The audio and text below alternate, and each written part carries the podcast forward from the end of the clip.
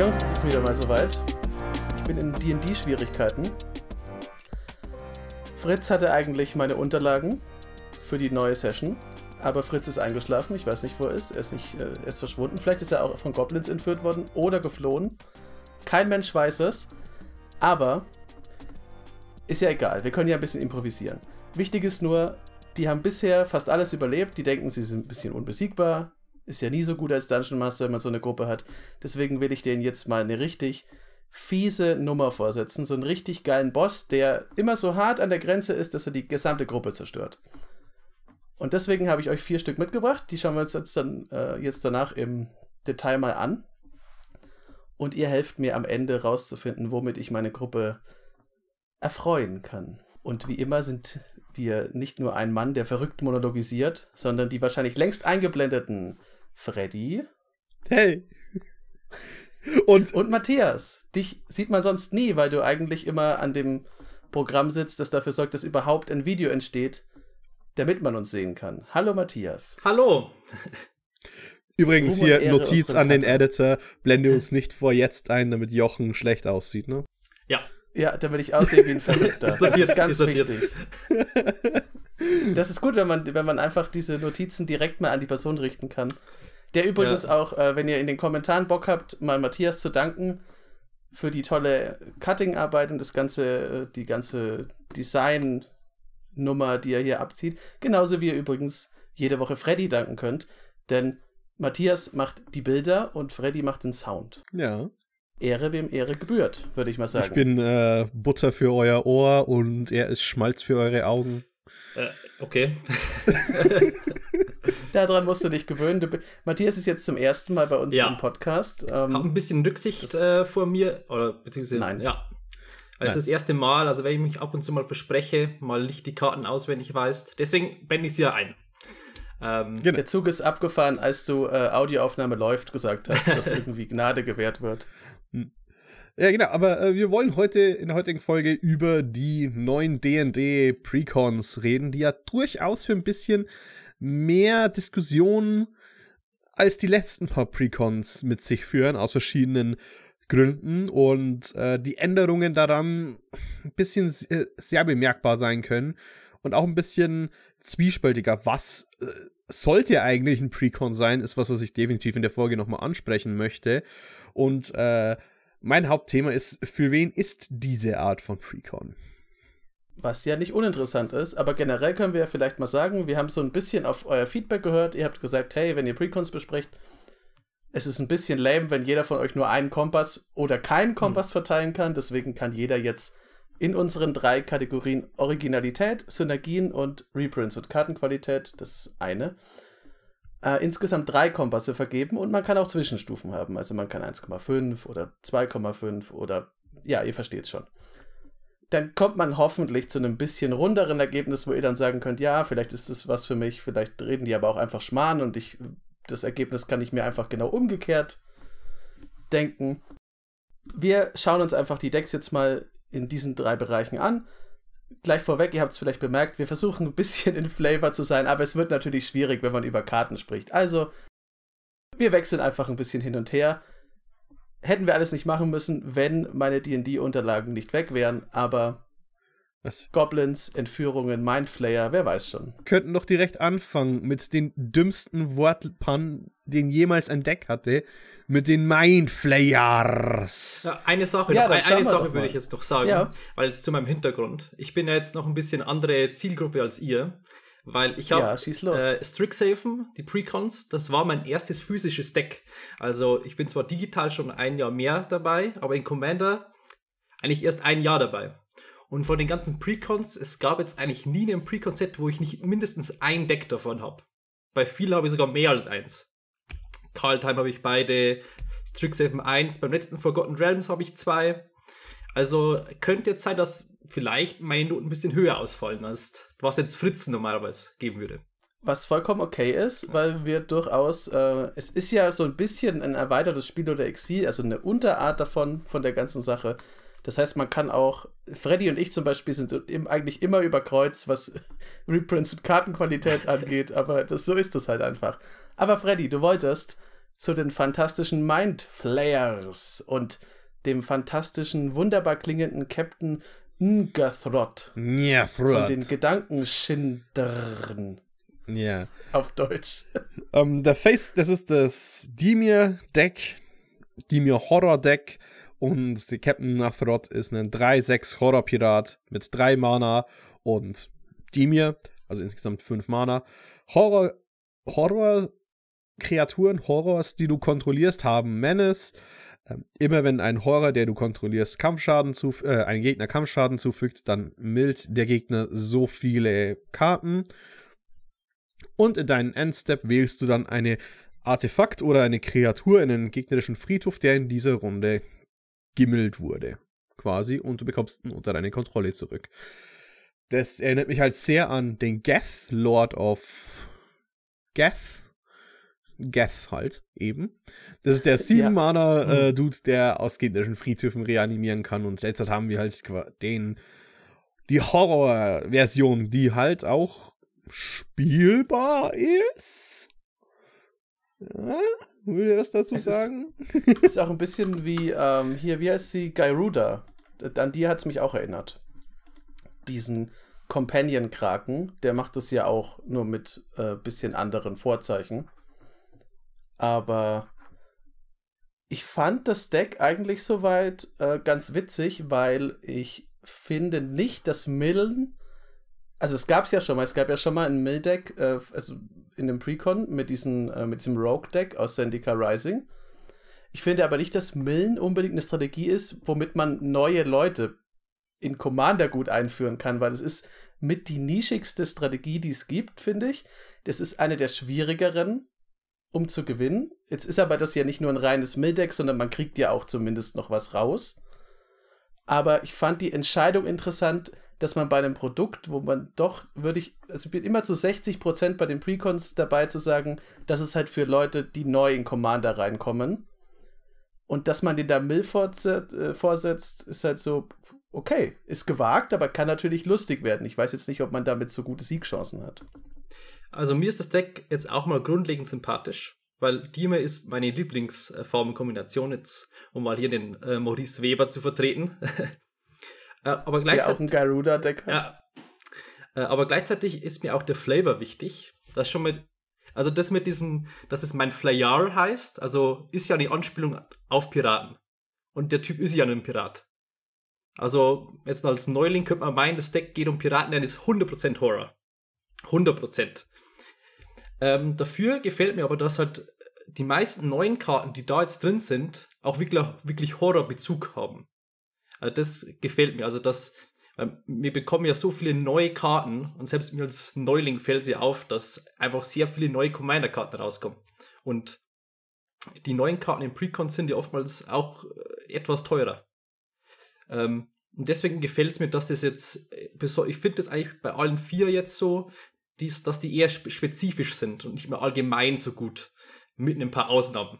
Aber zu den finde ich jetzt in dem Deck gibt es die eigentlich jetzt nicht so stark. Äh, meinst du nicht, dass der Aboleth Spawn nett vielleicht doch eine Karte ist, die ein bisschen diese Definition von dir entgegen, entgegengeht? Der 2-3, 2 Mana und ein äh, Blau Flash Ward 2 und äh, wenn eine Kreatur unter die Kontrolle eines Gegners reinkommt und eine Fähigkeit auslöst, also wenn ein Gegner einen ETB bekommt, dann darfst du die äh, Fähigkeit kopieren und eine neue, neue Ziele dafür wählen. Also quasi, der Aboleth Spawn ist ja quasi ein allgemeiner, wie sagt man, ETB-Hate oder ETB-Kopierer. Der hat jetzt halt auch relativ wenig eigentlich mit dem Deckthema von Millen zu tun. Er ist halt Horror, weil er in den Deck ist, kommt es mir so vor. Und ja, es ist halt trotzdem mal so eine Karte, die sich eigentlich, glaube ich, viele Leute wünschen würden, aber halt das ist halt so mein Problem ein bisschen mit diesen Karten. Ich glaube halt einfach nicht, dass Precons unbedingt der Ort sind, wo solche gewünschten Karten geprintet werden sollten. Also ich das glaub, ist eine Ausnahme. Ich muss dir recht geben, die Karte ist einfach generell gut. Aber ich finde, ich weiß, vielleicht entsteht dieser Eindruck, dass das jetzt nicht mehr so stark der Fall ist, dass jetzt auch nur noch, glaube ich, nur zehn neue Karten pro Deck sind. Nicht mehr 14 oder 17 wieder vor. Ich bin halt da immer so ein bisschen zwiegespalten, weil auf der einen Seite verstehe ich das, was du sagst, Freddy. Natürlich ist es cooler, wenn man sagt, okay, ich muss mir jetzt nicht extra das Precon kaufen. Auf der anderen Seite ist der Aboleth-Spawn zum Beispiel, ist, ähm, ja, eigentlich gibt es da keinen Weg drum. Wenn der, wenn der jetzt durch die Decke geht, preislich, dann geht natürlich auch das Precon durch die Decke, weil die, das ist halt begrenzt. Das ist so ein bisschen wie bei diesen ganzen kostenlosen äh, Spells aus Ikoria, vor allem dem äh, Fierce Guardianship. Ähm, das das finde ich jetzt nicht so super prall, dass das passiert. Auf der anderen Seite weiß ich nicht, wie das. Ich bin jetzt nicht so super im Standard Magic drin, aber wie jetzt zum Beispiel so eine Karte, die ja jetzt per se einfach nur für Commander erstmal legal ist. Ja, aber das wäre ja. In anderen Formaten aufräumt, wenn die im normalen Set wäre. Aber das normale Set ist ja ein Commander-Set. Das ist ja nicht standardlegal. Nein, ich meine ja, wenn das jetzt im normalen, ach so, ähm, ach so richtig, ja, ja, das meinst du jetzt. Ja. Aber wenn, es geht ja generell darum, dass Karten nicht im Commander-Set auftauchen sollten, weil die für alle Leute cool sind und nicht einfach da drin sein sollen. Bei Commander Legends ist es natürlich noch mal was anderes, weil das ist halt für Commander gemacht. Ähm, aber das ist so generell mein Ding damit. Ist natürlich richtig. Bei Commander wäre es cool, wenn es drin wäre. Ich verstehe das aber, dass auch so ein paar Karten drin sind. Wir hatten das, ähm, ich weiß nicht mehr in welchem Deck das war, diese Sudden Substitution, wo man den Zauberspruch austauschen kann auf dem Stack. Und das sind so Karten, da verstehe ich, dass die in Precons drin sind, weil das, selbst wenn man neu ist, und wie gesagt, ich denke jetzt eigentlich immer, dass es für Neulinge gemacht ist, hauptsächlich, sind das so Karten, mit denen hast du einfach ein sehr cooles Erlebnis und danach willst du weiterspielen und hast diese Karte mit was Positivem verbunden, willst ein neues Deck vielleicht damit bauen oder die in ein Deck reinräumen und dann hast du ein tolles Commander-Erlebnis gehabt.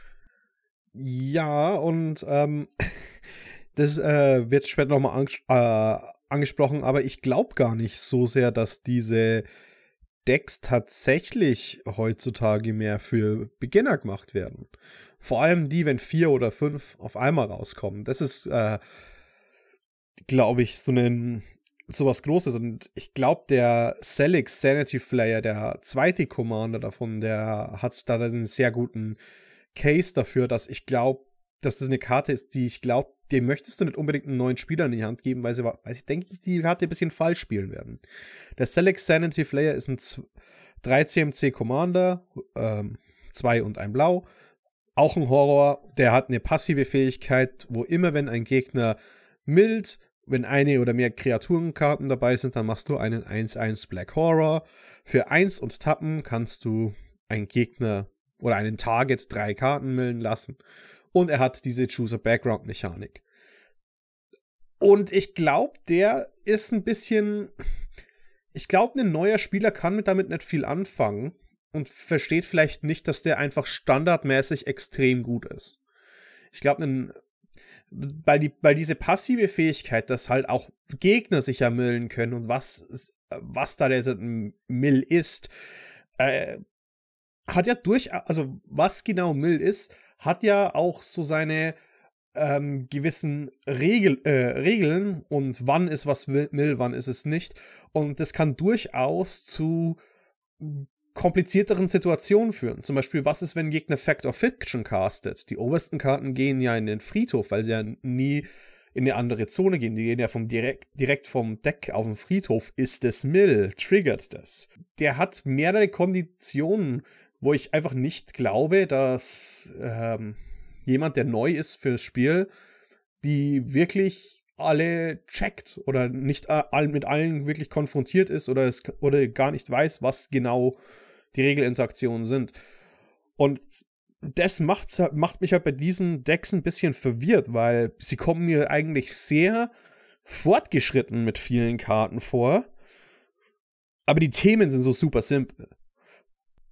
Was würdest du denn sagen, Matthias? Weil du bist ja jetzt von uns allen so der, der am frischesten in Commander drin ist. Ich habe da, kann gleich nochmal noch mal das ergänzen, aber. Ähm, bevor ich mir jetzt Commander Precons gekauft habe, äh, wollte ich nur einen Kumpel eigentlich äh, einsteigen mit Planeswalker-Decks. Die gibt es ja jetzt nicht mehr. Also diese Einsteigerprodukte sind ja eigentlich jetzt mit den Commander-Decks ausgetauscht worden.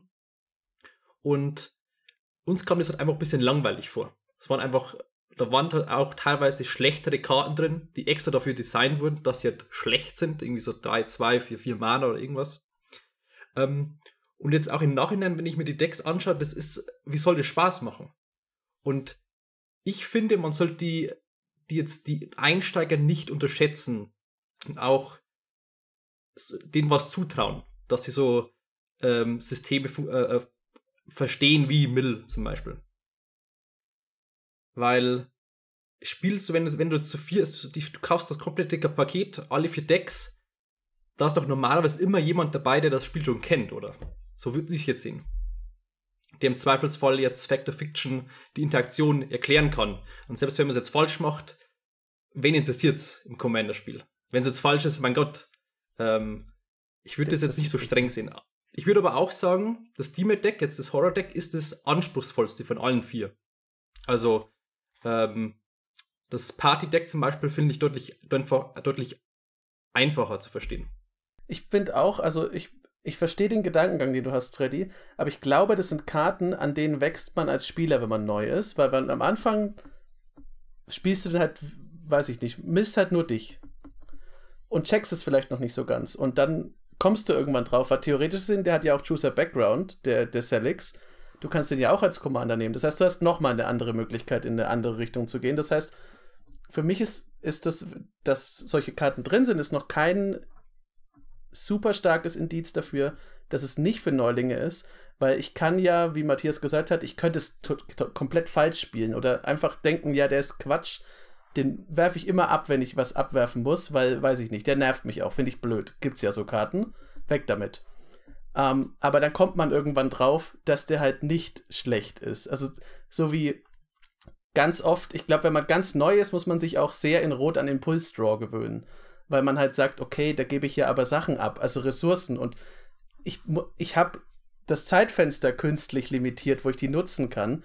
Insofern bin ich da, glaube ich, auch bei Matthias, dass ich sage, ja, das traue ich den Leuten schon zu. Dann machen sie es halt viermal falsch und beim fünften Mal denken sie sich, alter Schwede, ich baue mir jetzt einfach ein Deck nur mit Celix. Also ich finde, beim Aboleth Spawn sieht man aber auch gut, dass das Deck natürlich jetzt nicht nur für Einsteiger ist, weil ich finde, die Karte ist dann schon so die Chase Rare von dem Deck eigentlich. Wenn jetzt du erfahrener Spieler bist, dass, das, dass du halt auch Karten bekommst, die nicht auf den ersten Blick extrem gut sind. Weil wenn ich jetzt als Einsteiger, das schaust du eher nach so Karten, die nach Spaß ausschauen, irgendwie so große Splash-Effekte. Und wenn jetzt, ich kopiere einfach die Triggered Abilities, also die ETBs von meinem Gegner, ich kann mir da schlecht was drunter vorstellen was für ETBs hat denn mein Gegner? Was könnte das sein? Keine Ahnung, ich bin ja Anfänger. Ähm, wenn jetzt da andere Karten halt mehr Spaß machen. Ja, ähm, bei mir ist. Äh, ja, es, ja, ich, ich glaube, wir gehen dann gleich zu den Ratings, aber ich wollte nur, nur, sagen, bei den Set, bei diesem Deck insbesondere finde ich den Unterschied extrem krass. Du hast Karten, die könnten nicht simpler sein und dann hast du Karten, wo du eigentlich komplette Rules-Texte und Rules-Interaktionen brauchst und verstehen musst, wie sie funktionieren, damit du sehr zum maximalen Value hast. Und eben auch, ich, ich glaube, viele Leute wissen gar nicht, auf was alles dieser untere Commander triggert, also der Sekundär-Commander und auf was er eben nicht triggert. Ich glaube, es gibt halt einfach Karten, die, da die sind überkomplex und Karten, die sind zu unkomplex gleichzeitig. Also da ist die Spanne extrem hoch in diesem Deck es ist eigentlich ein bisschen, äh, es passt ja gut, die kommen ja aus der D&D-Welt. Es ist ein bisschen so, wenn man seinen ersten D&D-Charakter baut und sich noch nicht zigtausend Videos dazu angeguckt hat, dann denkt man sich, ich möchte einen Halbling, der mit Leute mit einem Suppenlöffel erschlägt und zaubern kann. Okay, dann baust du den einfach so und das ist cool, weil der erschlägt Leute mit einem Suppenlöffel und kann zaubern. Und dein zweiter Charakter ist dann wahrscheinlich schon jemand, wo man guckt, okay, welche Feeds sind denn gut für den? Ist es wirklich clever, einen Halbling so zu spielen. Vielleicht habe ich ja mehr Vorteile, wenn ich das, wenn ich dann einen Elfen spiele oder sowas.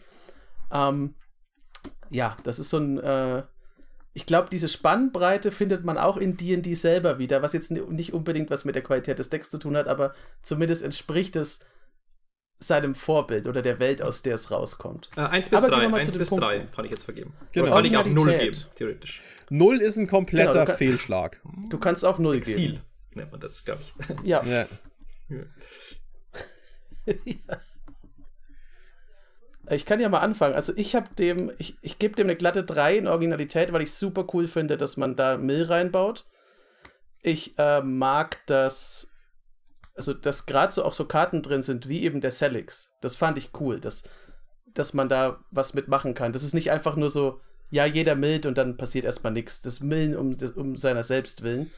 Deswegen war das, was Originalität angeht, kleiner Spoiler, ist, ist das mein Favorit. Hm.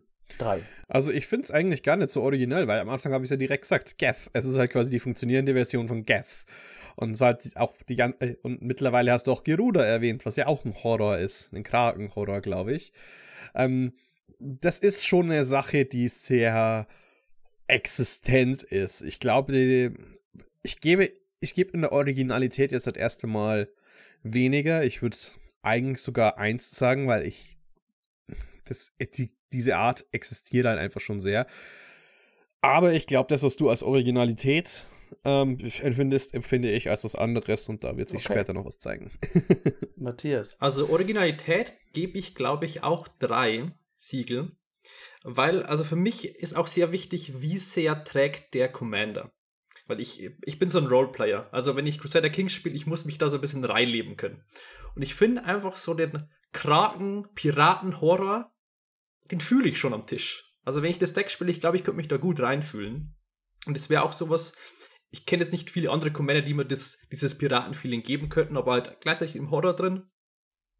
Deswegen gebe ich drei. Einfach vom, vom Feeling her.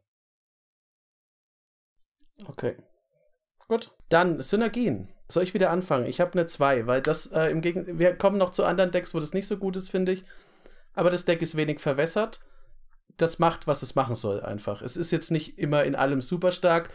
Ich hätte, ähm, bei manchen Sachen ist es so, ja, okay, muss das da drin sein. Ähm, aber da bin ich bei einer 2, weil ich finde, das funktioniert in sich ziemlich gut. Ich hat zwar Luft nach oben, aber hat jetzt keine großen Schwächen, finde ich. Genau, da, das ist nämlich, wo ich jetzt halt die Originalität verändere. Ähm, weil da würde ich nämlich für Synergien drei geben. Ja. Aus dem einfachen Grund, welche anderen Horrors möchtest du spielen, außer Gairuda?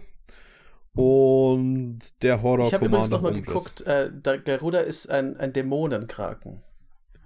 Oh. Ja, ich glaube, du möchtest ihn trotzdem spielen, weil er super Ja, ich glaube, glaub, das ist eine absolut akzeptable Abweichung in dem Deck, wenn du den drin hast. es ist ja wenigstens ein Kraken. Ja. Aber das reicht. Also quasi, du möchtest den Horror Commander, vielleicht noch ein, zwei andere Karten. Aber wenn du das Deck kaufst und sagst, ich möchte mein Horror-Deck, dann, dann, kaufst du dir halt auch tatsächlich dein Horror-Deck.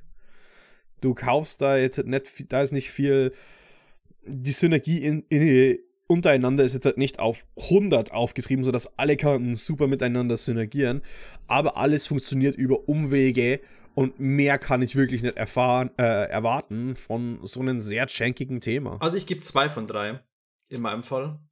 Weil ich finde, also es sind schon sehr viele Karten drin, da ist die einzige Connection dann zum Commander. Ja, ich bin ein Horror. Weil wir haben, du stiehlst eine Kreatur vom Gegner.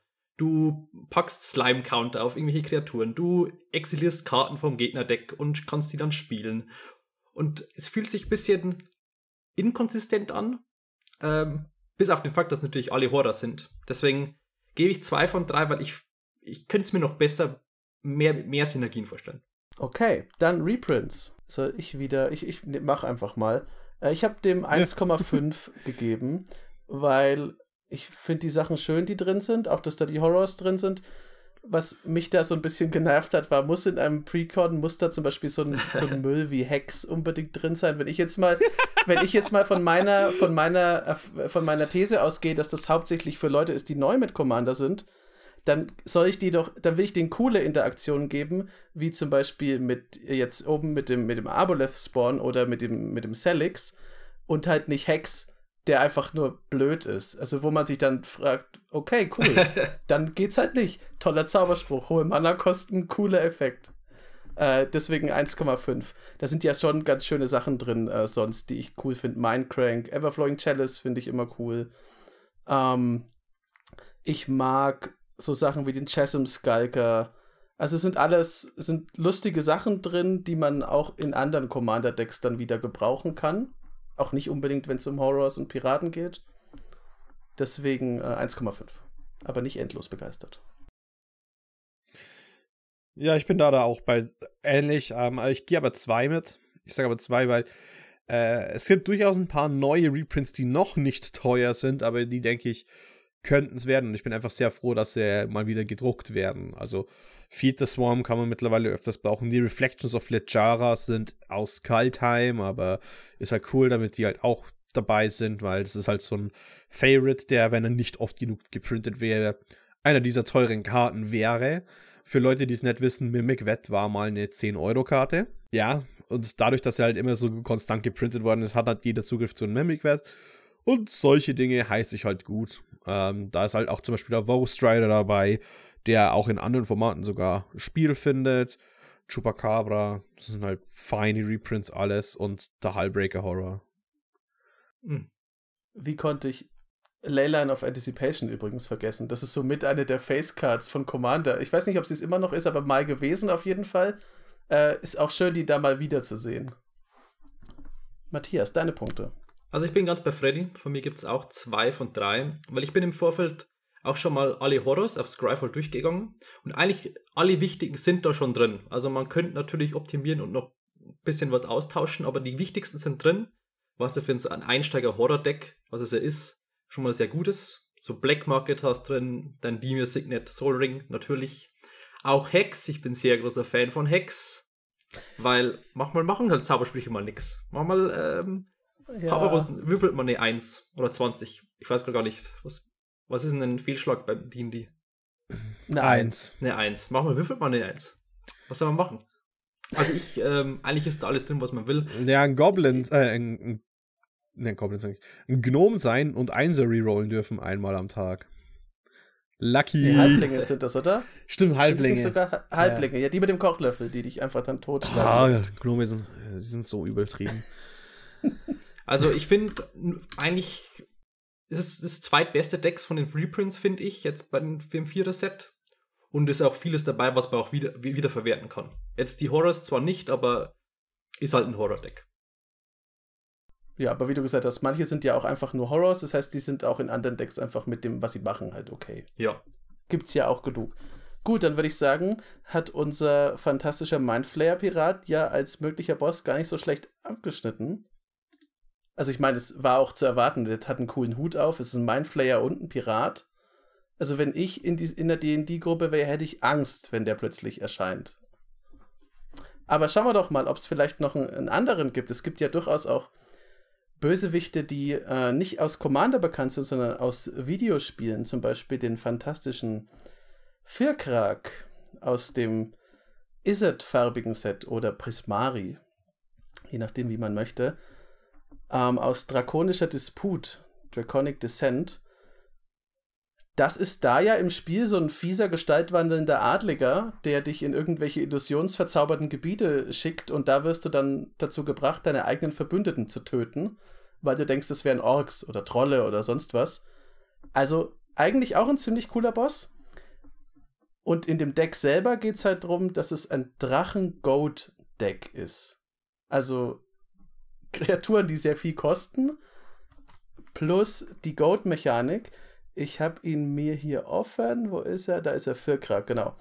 Also Firkrak selber hat 3-3, Fliegen-Taste, kostet drei beliebige und blau-rot. Und immer wenn eine oder mehrere Drachen, die du kontrollierst, einen Gegner angreifen, darfst du eine Kreatur dieses Spielers golden, also sie zwingen zum Angriff bis zum Anfang deines nächsten Zuges. Und immer wenn eine Kreatur einem deiner Gegner Schaden zufügt und die dazu gezwungen wurde anzugreifen, dann darfst du eine plus 1 plus 1 Marke auf Firkrak legen und eine Karte ziehen. Das ist, ich habe den am Wochenende mal gespielt. Das ist sehr lustig und alle Leute haben direkt irgendwie Respekt und ein bisschen Angst vor Firkrak. Ja, er ist halt ein bisschen limitiert, weil es um Drachen geht und Drachen kosten viel und ja, Rot und Blau sind Treasure-Farben, theoretisch gesehen. Aber darum geht es halt in dem Deck jetzt nicht. Sondern es geht wirklich um Goat Galore, würde ich mal sagen. Also da ist alles in diesem Deck goaded auf irgendeine Weise. Und die Sachen, die nicht goaden, die finde ich dann auch komisch. Also ich bin großer Fan von allgemein von, von Goat. Ich bin auch großer Fan, dass das jetzt mittlerweile in jedem Set stattfindet. Auch wenn es jetzt mittlerweile Diskussionen gibt, ob es jetzt nicht ein bisschen zu viel wird. Mein Problem mit dem Deck ist, der heißt Cunning Investigator, aber nichts auf dem Artwork veranlasst mich zu denken, dass das ein Investigator wäre. Ist er auch nicht, er ist Cunning Instigator, er stachelt an. Instigator. Ja, er ist Gut, kein, willkommen kein zur Detektiv. englischen Sprache. ähm, Kann passieren. Gut. Dann macht das sehr Sinn, also das ist schon wieder der positive Punkt, also vom Flavor her. Tipptopp. Direkt mehrere Punkte, Kompasse nach oben. ähm, ja, das, äh, ja, das war mein Punkt. Ja, das war der Punkt. Und ich glaube, mittlerweile die Leute, die das Video sehen, die wissen genau, was ich von diesem ganzen Deck halte. Ähm, also nicht bloß so ein Vierskag. Goat ist eine Mechanik, die funktioniert nicht gut in Multiples. Da muss halt zum Beispiel der Commander sehr carryen, damit halt wirklich Goat als Mechanik zündet. Die stärksten Goat-Decks, die ich gesehen habe, verwenden auch nicht mal wirklich Goat in den Fall. Also zum Beispiel, das wäre Madu Machesa. Weil was ist das Problem, wenn du sowas wie einen teuren Goat-Spell castest? Ja, am Ende hast, fehlt dir halt eigentlich dann halt immer noch so diese eine ähm, Card, äh, der Kartenvorteil, den du dann dadurch erlangst, dass die Gegner sich gegenseitig hauen und dann kannst du eine Tymna resolven und die Tymna kommt durch und zieht dir die Karten nach, was dir erlaubt, den nächsten Goat-Spell zu casten. Und sowas finde ich zum Beispiel, äh, ich finde zum Beispiel, dass der Commander-Karten zielt viel wichtiger und viel stärker, als dass er selbst goadet. Oder er muss selbst, mh, er muss selbst die Goat-Strategie sein, wie Kardur. Äh, Doom Scourge mein Problem ist genau an diesem Deck, dass es weder das eine noch das andere macht. Genau das Problem, was mit Marisi fehlt, es ist, was mit dem letzten Naya-Deck gefehlt hat. So gern ich ihn spiele, ich, der goadet nicht viel. Weil es einfach, ähm, ich habe hier Cross-Defense Contractor auch gebaut. Das ist der Band-Goat-Dude. Und der goadet auch nicht so viel. Das ist Tappen, das Niedertappen zum Beispiel auch viel mhm. stärker an der ganzen Karte und dass man damit Dinge machen kann.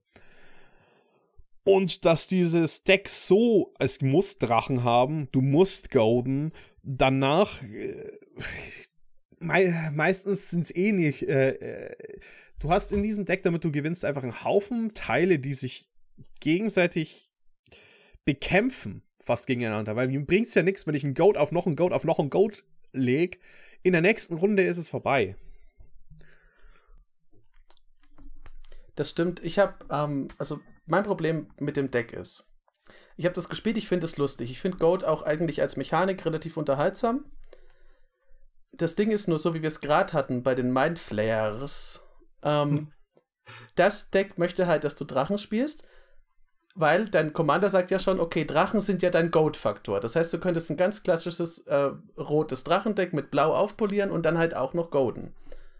Und dann ist, finde ich, auch, also der, was du rauskriegst äh, von für Craig dafür, dass du go, das ist ziemlich gut. Also das finde ich cool, dass du Karten ziehst und dann halt auch einen guten, starken Commander hast und vielleicht auch mal jemanden nach einem großen, nach einer großen Goat-Runde mit Commander-Schaden wegklatschen kannst, weil er halt nichts mehr hat. Jetzt ist es aber so, dass dieses Deck, habe ich ja gesagt, Goat Galore, das, das hat so viel Goat da drin. Also da, ja, da sind auch ganz viele Karten, ganz viele Zaubersprüche, die sagen dann halt, ja, okay, du goadest das oder sowas wie die Agitator Ant, die sagt am Ende des Endsteps darf man Marken auf Kreaturen legen und die sind dann gegoadet. Das trägt alles ein bisschen von diesem Drachen-Thema ab, was finde ich immer noch cool wäre, weil das finde ich eigentlich schon originell, dass man sagt, ich habe jetzt keine Drachen, die einfach nur draufklatschen, sondern meine Drachen sind auch noch so so manipulativ und gemein und die zwingen, die sagen dann, ach, vielleicht war das gar nicht ich, der dein Dorf niedergebrannt hat. Guck doch mal darüber. Das war bestimmt der Halbling mit dem Kochlöffel, der hat seine Zauber nicht unter Kontrolle. Aber was machst du da mit Brash, Taunter, Stuffy Doll und Kazul, die Leute davon abhalten, dich anzugreifen, wenn du eh schon Goat spielst, damit die Gegner sich angreifen? Ich sag ja, das ist das Ding. Solche Karten sind das, was mich, was, was da, wo ich mir irgendwie, weiß ich nicht, da, da muss ich mich am Kopf kratzen, weil ich nicht genau weiß, Warum nicht einfach noch ein Drachen? Oder noch wichtiger, warum nicht Dinge, die Drachen billiger machen? Also, dass du da einfach, weil es ist ja im Grunde, es, es lehnt sich ja schon an Tribal an. Es, ich finde, es ist schon sehr nah an einem Dragon Tribal. Dann pack doch einfach so Klassiker rein, womit dein Tribal besser spielbar wird, weil Drachen an sich sind mit einer der coolsten Kreaturen von Magic. Und ja, der Brash Taunter ist halt ein lustiger Goblin, aber er ist auf keinen Fall die coolste Kreatur von Magic. Also mit dem Commander an sich sind ja nur 13 Drachen drin. Und jetzt, wenn man das vergleicht jetzt mit dem letzten Horror-Deck, wo er, wo er wirklich durchkam, das ist ein Horror-Deck, ist das halt in dem Deck gar nicht klar, dass das ein Drachendeck ist. Weil du könntest auch alle Drachen weglassen und der Commander wird dann trotzdem noch irgendwie funktionieren am Ende. Und ich finde, dem Deck hätte es gut getan, wenn man es jetzt einfach 100% Drachendeck gebaut hätte. Ich glaube, dass die beiden Kenriffs braucht man jetzt unbedingt auch nicht drin, finde ich. Und ihr habt da schon gute Beispiele genannt. Es wäre auch cooler und auch für die Einsteiger, wie gesagt, Drachen sind einfach cool. Splashy. Und du darfst halt einfach Karten sehen.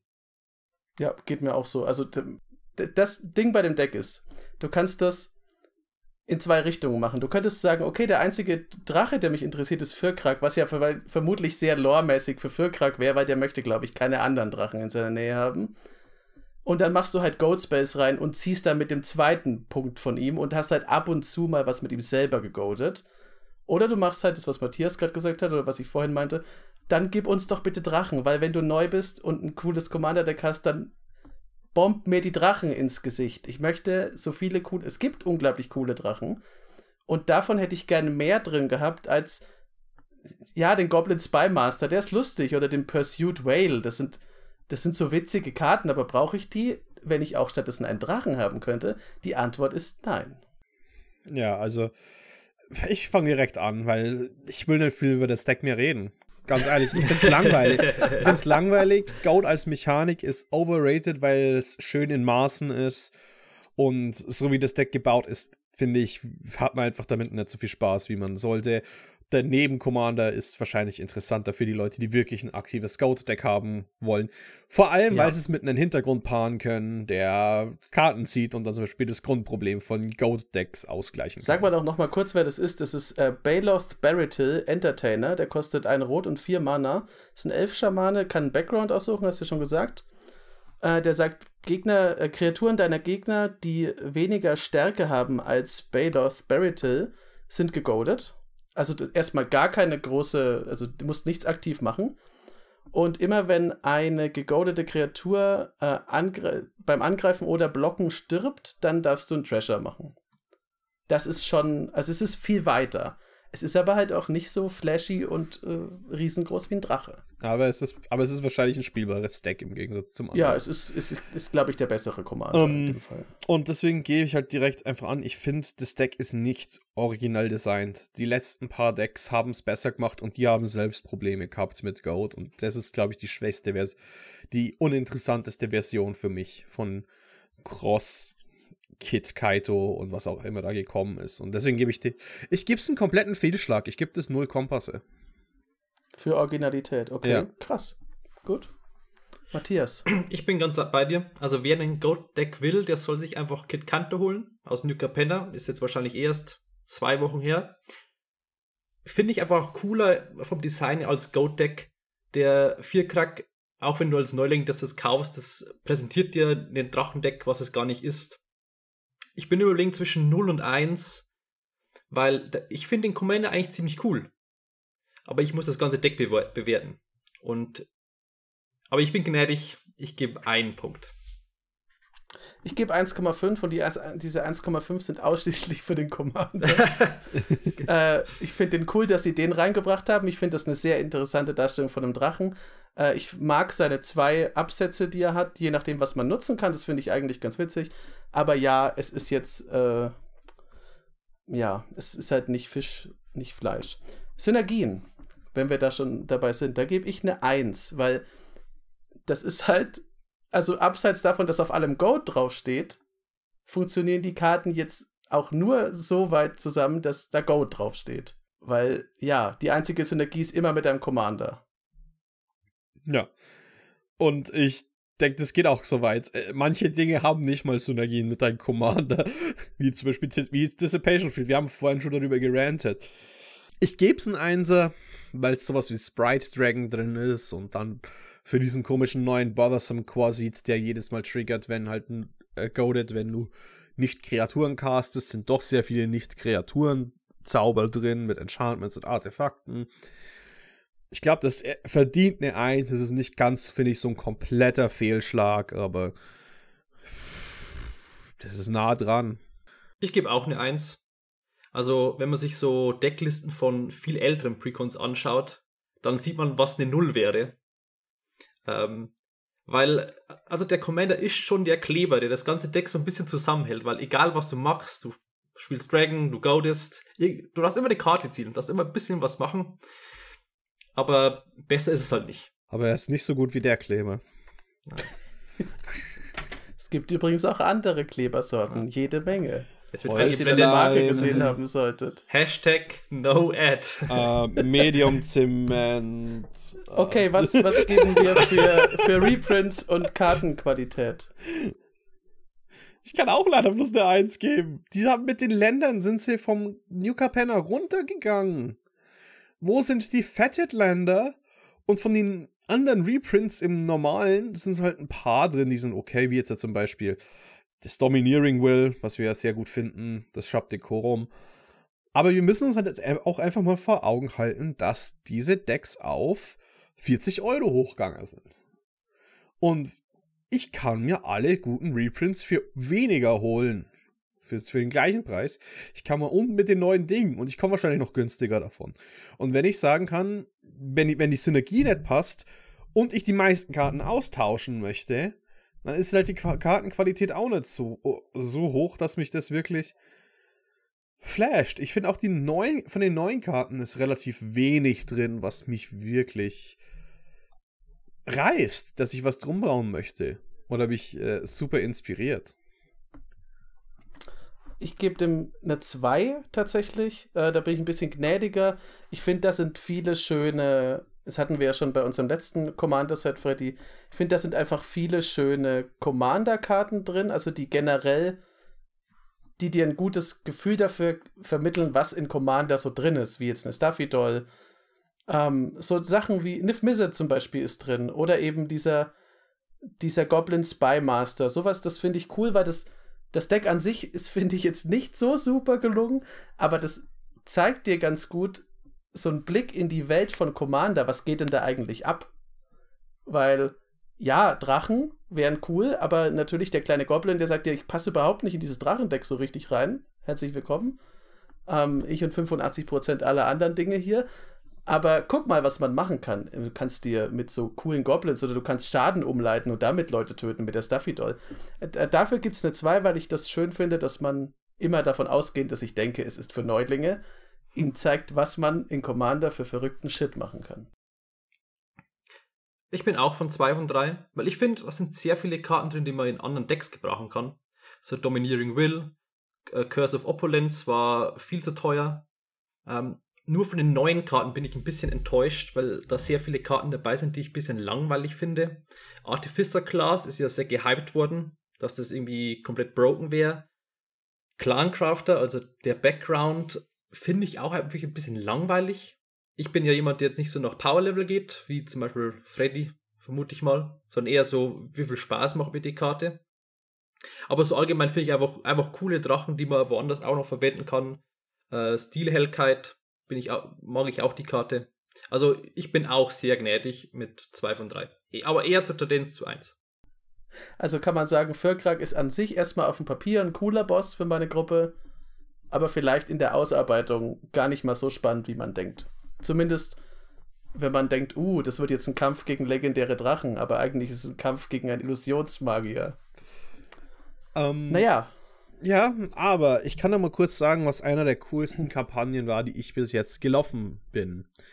Und zwar ja. ging es äh, darum, es war eine League of Legends Kampagne für ein paar Kumpels, die ich gemacht habe, wo zufällige Abenteurer so einen mysteriösen Ruf auf den Mount Targon, also quasi so die höchste Spitze überhaupt hatten. Und wie sich herausgestellt hat, waren sie nicht die einzige Abenteurergruppe. Es gab sehr viele Abenteurergruppen, die alle versucht haben, diesen Berg zu erklimmen und von dieser mysteriösen Stimme äh, gerufen worden. Und nicht jede Gruppe aus Abenteurer ist die schöne, liebe, äh, gute Gruppe, sondern manche sind auch Arschlöcher wie die Nalia Dernis und ihre Meuchelmördergruppe. Es ist also Partytime, Freddy. Es ja? ist ah. Partytime. Und so wie es Luther Vandross sagt, es ist never too much, never too much, never too much. Ich hasse ja, äh, jetzt schon die Kommentare, weil die werden mich alle alt auf, äh, machen lassen, weil entweder Luther Vandross, oh, das ist auch den 70ern, oder ich war zu jung für Vice City und ich hasse beide Kommentare. Tja, aber Freddy, dann darfst du mal sagen, was, die, was Nadia de Arnis macht. Übrigens sehr komisch, dass es de Arnis heißt, weil in den allermeisten Sprachen würde man das, das E aus Auslassen, Bequemlichkeitsgründen ja. einfach verschleifen. Sieht man im Französischen ja. Also Nadia Darnis.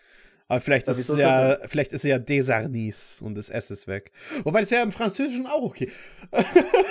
ja, okay, darüber machen wir uns später Gedanken. Jetzt erstmal, was, was kann Nalia so, ähm, Freddy? Sie ist 1 und Orso für ein 3-3 Human Rogue, aber sie ist halt auch äh, alles andere. Sie, sie ist nämlich die Party-Mechanik. Der Party-Mechanik-Commander.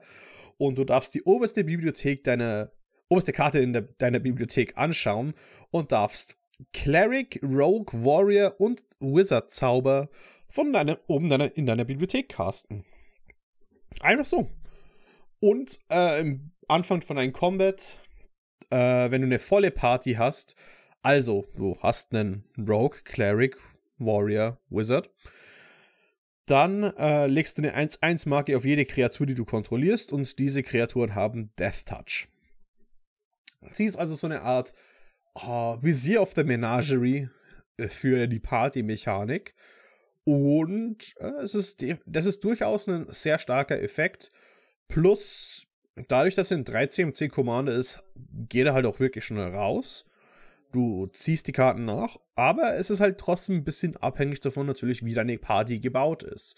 Möchte man zum Beispiel auf einen Tribe besonders gehen, möchte man Changelinge drin haben, damit man die äh, flexibel füllen kann, was ein Cleric, was ein Rogue ist. Wobei mit ihr wirst du immer einen Rogue haben. Also ich schätze mal, wirst du relativ wenig Rogues einpacken und dafür Warrior, Clerics und Wizards. Aber das Coole an diesem Deck, äh, an dieser Art von Deck ist es ja genau, möchte ich mich auf was fokussieren, wie viel Synergien möchte ich drin haben, möchte ich, möchte ich auf die Full Party gehen oder möchte ich auf Teile der Party gehen? Hm. Bei dir hört sich das positiv an. Als ich mir das Deck angeguckt habe, war es so, hm, ich mag eigentlich Party. Wer, unseren Jahres, äh, wer unsere Jahresvorschau gesehen hat, weiß, dass ich mir gewünscht habe, dass mit eben D&D ähm, dann auch die Party zurückkehrt. Und ich habe es ja bei Adventures in the Forgotten Realms, ist es ja nicht passiert, deswegen habe ich es einfach nochmal prognostiziert und irgendwann muss es ja passieren. Jetzt ist es halt so, Jetzt ist da so eine Mechanik, die ich gut finde, aber es ist halt in einem Ortsoft-Deck, das ich zum einen nicht spielen kann, zum anderen schränkt es schon auch ein bisschen die Möglichkeiten von, äh, von Wiederverwertung ein, äh, weil viele der Party, also der Karten, die Party-Effekte für sich haben, sind ja auch nicht in Schwarz oder Weiß, weil in Sendika ja alles mit Party war. Das heißt, ich nehme etwas, was groß und cool und schön ist, und dann schränke ich es auf Ortsoff ein, was eigentlich schon cool ist. Ihr wisst ja inzwischen alle, dass ich äh, auch mal dafür bin, dass man nicht gegen alles abgesichert ist. Aber weiß ich nicht, da hätte ich mir doch für die Rückkehr von Party hätte ich mir einfach was Triumphaleres gewünscht. Ich bin auch ein bisschen zwiegespalten, weil einer meiner Lieblingsmechaniken ist, vom Top of my Library zu spielen. Was macht der Commander? Also ich mochte auch schon die, den Commander von Forgotten Realms, der das gleiche mit Enchantments und äh, Equipments erlaubt hat. Fällt mir der Name da nicht ein. Und zweitens ist natürlich ein Tribal-Deck. Äh, mal Decks sind Tribal-Decks. Ich habe halt das Problem, besonders jetzt in Ortshof, die Balance zu finden, wie viel packe ich von jeder ähm, Klasse rein. Wie viel Clerics, wie viel Rogues, wie viel Warriors. An sich finde ich den sehr einsteigerfreundlich, weil der sagt dir von Haus aus, was du tun sollst, unterstützt es, pack so viele Partymitglieder rein, wie es geht und gibt halt auch einen Weg, wie du gewinnst. Full Party und dann pumpt er dein Board auf und mit dem gewinnst halt. Ähm, und auch die neuen Karten finde ich cool, weil halt ein paar Karten drin sind, die halt sehr spezifisch für ähm, Party sind. Also Multiclass, Baldric zum Beispiel oder der Alternativ-Commander, den, der fast der bessere Commander ist, wenn ich das so sagen kann. Äh, Budakos, Party Leader. Ähm, 3 und ein Schwarz, dann lese ich den kurz vor. 2-4 äh, Legendary Creature Orc, aber Budakos ist also Cleric, Rogue, Warrior oder Wizard. Also der kann jeder von deiner Party sein. Also jeden, aber bloß einmal ersetzen. Weil ich glaube, das ist ein bisschen verwirrend. Man spielt den und man wird vielleicht als Anfänger meinen, der ist alles gleichzeitig. Nein, und das, das geht nicht. Ja, das ist eine coole Party. Alleine. Ähm, es gibt auch gute Partys allein, aber das ist hier nicht der Fall. Ja. Das Koks fehlt. Ähm, und immer wenn er angreift, verliert der verteidigende, verteidigende Spieler x Leben und du bekommst x äh, Treasures. Wo x ist die Number ähm, deiner Mitglieder in deiner Party. Und natürlich einen Background. Ja, also, womit man dann ja wieder Sachen aus Sendika sich theoretisch holen kann, wenn man sagt, ich mochte die blaue ja. Party-Mechanik super gern aus Sendika Rising oder die grüne oder was weiß ich was. Kann man mit Burakos halt sagen, okay, schwarz ist immer dabei, aber man bleibt natürlich eingeschränkt auf zwei Farben, aber trotzdem. Und, und er ist ja von Haus aus schon sehr stark. Aber auch der Background, den er mitbringt, jetzt in dem Deck, ist auch sehr stark. Ja, er, ich finde ihn an sich ähm, extrem gut. Und bevor wir über Folk Hero reden, möchte ich äh, kurz mal was sagen, weil du hast gesagt, individuelle Karten sind gut, aber ich finde, hier ist nämlich genau ähm, die Sache, was ich finde, das ist eine gute, starke Karte, die finde ich komplett okay in, äh, in einem Precon zu printen, weil es gibt genug Alternativen. Und dann haben wir den Deep Gnome Terramancer. Ich fange mal an mit der Karte, die ich denke ist gutes Design. Es ist der Black Market. Es ist zwei und ein Schwarz. Äh, am Anfang deiner Pre-Combat Main, äh, Main Phase darfst du eins oder mehr wählen. Du machst einen Treasure, verlierst ein Leben, ziehst eine Karte, verlierst zwei Leben. Oder du machst einen 3-2 Colorless Shapeshifter Changeling Token und du verlierst drei Leben. Die Karte ist natürlich, äh, hört sich natürlich extrem krass an. Du kannst drei Leben pro Runde zahlen, um einen Treasure zu machen, eine Karte zu ziehen. Du kannst sechs Leben zahlen, um einen Token, eine Treasure. Sechs Leben ist ganz schön viel eigentlich. Mhm. Und dann ja. zwei Leben auch jede Runde für, wenn du das quasi nur als Phyrexian Arena Ersatz nimmst, ist es auch nicht günstig. Aber das, du hast halt schon diesen Use-Case-Szenario von der Karte, die ich halt denke, ist schon ein bisschen überholt. Darüber haben wir ja schon mal geredet. Ähm, aber halt, dass du dann immer wieder dazu führen kannst mit diesen Treasures. Sie ist flexibel. Ich denke, das ist eine sehr starke Karte. Das ist eine Karte, die viele Leute als äh, freut, freuen wird, dass sie es aufhaben. Und gleichzeitig als jemand, der viel Commander spielt und sagt, das könnte eine richtig gute Karte sein. Aber ich brauche sie wirklich nicht, weil ich habe mittlerweile so viel, äh, so viel andere Dinge, ich brauche die nicht. Ähm, auch wenn sie stark ist. Problem ist genau dieser Deep Gnome Terramancer, dieser 2 Mana 2-2 Flash Gnome Wizard in Weiß. Hallo Archivist of Octus Cousin, glaube ich. Ja, ähm, sind, also es ist ein Gnome und ein Halbling. Die sind zumindest, äh, ja. können beide nicht über den Tresen gucken, aber. Ja, okay. Ähm, immer wenn ein Land unter gegnerischen Kontrolle ins Spiel kommt und es nicht gespielt worden ist, also wenn es reingecheatet worden ist oder einen Ramspell oder einen Fetchland, dann darfst du auch deine Bibliothek nach einer Planes-Karte durchsuchen, nicht Basic, und aufs Spielfeld legen. Und es hat eine Once-per-Turn-Klausel. Ah, das ist halt so ein richtig schöner Fall von extrem nerviger Anti-Ramp, eine Karte, die super stark ist und die es einfach kein zweites Mal gibt in keiner anderen Farben, in keiner anderen Konstellation. Sowas hat halt genau das Problem, dieses, diesen Dockside Extortionist-Effekt auszulösen von einer Karte, die will eigentlich niemand sehen, ist gleichzeitig zu teuer und dadurch, dass sie so teuer ist, sieht man sie weniger, bis sie dann kommt und auf einmal komplett Game aufreißt und ich glaube, der kann in eine sehr ähnliche Richtung gehen. Und wie gesagt, das sind zwei Beispiele von extrem starken Karten. Aber seht ihr mein Problem mit den beiden Designs, wo der Unterschied liegt? Sehe ich. Äh, ich bin auch beim Deep Gnome Terramancer, ich bin nicht ganz so pessimistisch, dass er so schlimm werden wird wie der Dockside Extortionist, nee. aber der ist ja jetzt schon, der ist ja jetzt schon bei 20 Dollar. Also man weiß schon wieder, okay, wo geht denn das Geld hin bei diesen Precons? Weil natürlich äh, hier das ganze, das ganze Meckern, wir, wir möchten jetzt auch mal mit Weiß Ramp haben und so, da ist es und es ist extrem gut. Und es kann halt auch, e egal in welchem Deck du bist, diese Karte ist halt immer gut. Das ist, ja, das ist halt ein Staple in Weiß, würde ich jetzt schon fast wieder sagen. Ähm, tja, Ich verstehe dein Problem, weil das andere, selbst ich finde ja die Black Market Connections cool. Ich würde die nie spielen, aber die sind halt witzig. Und das ist das, was ich ganz am Anfang meinte. In dem Commander-Deck möchte ich gerne viele Karten haben, die mir zeigen, was Commander so machen kann und warum Commander cool ist und warum man mit 40 Leben unglaublich viel Quatsch anrichten kann. Und der Deep Gnome Terramancer ist halt nicht, du richtest mit 40 Leben Quatsch an und das danach noch 12 oder so, sondern du legst ihn einfach aufs Feld und dann kommt der Value und der kommt und kommt und kommt und kommt, bis ihn dir jemand wegbombt und dann musste er halt seinen Removal für zwei Mana weghauen. Okay, cool. Ja, für mich gibt es da auch einen klaren Unterschied. Weil Black Market Connections, besonders, also erstens der zieht der Karten immer gut und auch die letzte Fähigkeit mit den Shapeshiftern, finde ich, hat, hat einen Sinn in dem Deck. Weil es als Anfänger, es wäre halt sehr enttäuschend, wenn du einfach den letzten, den letzten Partymitglied, du bekommst keinen Wizard, du ziehst einfach keinen. Und dann bekommst du deine Party nicht zusammen. Es wäre sehr enttäuschend. Deswegen, so eine Karte, die halt im Notfall für drei Leben ist schon sehr viel, aber die halt die das letzte Partymitglied gibt und so halt das Schmieröl ist in dem Deck. Finde ich, verstehe ich. Aber der Deep Gnome Terramancer ist halt einfach nur die Chase Rare. Der ist halt ein Wizard. Das war es halt auch schon wieder.